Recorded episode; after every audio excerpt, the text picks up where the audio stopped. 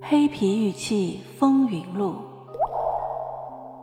作者陈一鸣、陈英，演播 AI 小宝，后期乔居蓝心的猫如，欢迎订阅。第三十一章，不是结尾，第二回。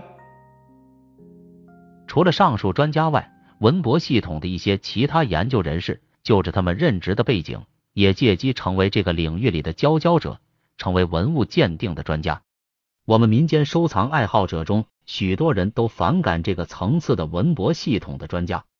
这些专家中的一些人已经成功了，他们就是现在经常出现在大众传媒上的坐台专家。其中个别人还没有被媒体吹捧时，会使用各种方法让一些善良的一流专家上当，以证实体制内专家的糊涂。他们会说。考古和学院的专家只懂研究，不辨真假；搞学问是专家，搞鉴定就不是专家。这种说法其实是从根子上来否定我国第一届文物鉴定委员会。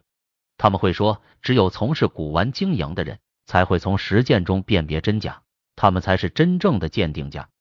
这种舆论造势，目的就是否定一批专家，推出一批新专家。我们应当承认现代传媒的力量。由于某些媒体的宣传，一些这样的在文博系统中工作的爱好收藏的专家，成了大众媒体的宠儿。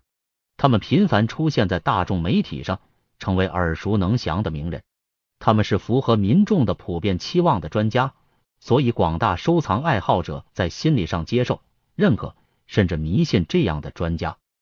这种取而代之的功力，非一般人能做到。所以，我们不得不佩服这些已经套上专家外壳的收藏爱好者。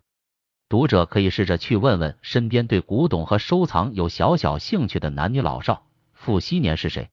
可能十个有九个回答不出。但问一问电视上经常露面的那些红人，他们十有八九会告诉你，这些人是鉴定专家，或者会有人告诉你，王刚就是鉴定专家。这里没有小看王刚先生的意思。只是引用这位名人告诉读者，对收藏有最普通兴趣的人是从何判断哪些人是专家的？因此，对收藏有着不普通兴趣的读者，有一定钻研并愿意博览各家观点的读者，对于这类网红专家的鉴定水平，大可不必当真。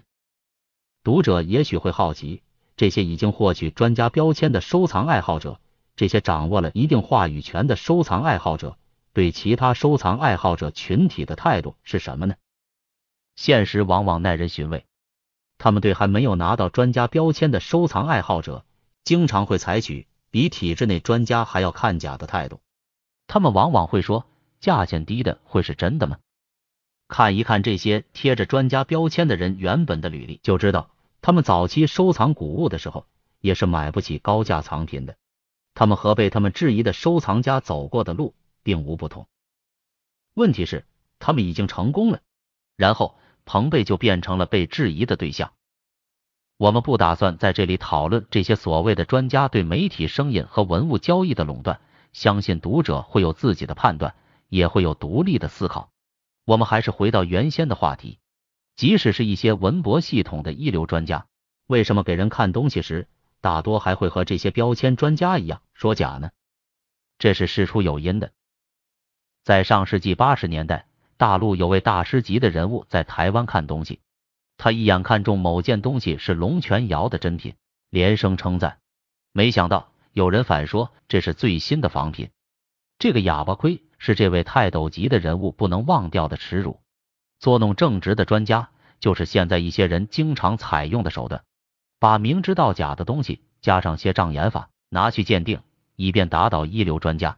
他们的目的不是虚心求教，不是交流，而是耍手段，叫人出丑。正直的人是根本不会作想，世界上有如此卑鄙之人和卑鄙之事的。真正的求教应该是坦诚而相互信任的，真正的交流应该是求同存异的。真正的收藏家应该和一流专家有共识，鉴定不是掐指算命，是基于正确的信息做出的正确判断。就好比去看病。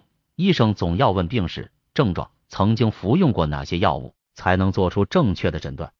如果胡说八道，误导医生，医生的误诊概率当然会很高。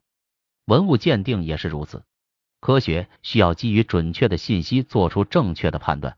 如果故意设局误导，没人能保证自己百分百不上当。因此，这也是为什么从道德层面上来看，个别的坐台标签专家根本达不到真正专家水准的原因。真的专家不仅仅是眼力、学识卓群，更重要的是人品、心胸以及对文物事业的热爱。上面提到的这种以假充真、设局捉弄专家的事情多了，业内的专家不得不对外面的藏品采取谨慎甚至小心翼翼的态度。非熟悉的朋友不讲真话，说东西假总是没有错的。求鉴定的人自然无话可说，因为他们不可能拿馆藏品或者正规考古发掘的出土品来鉴定。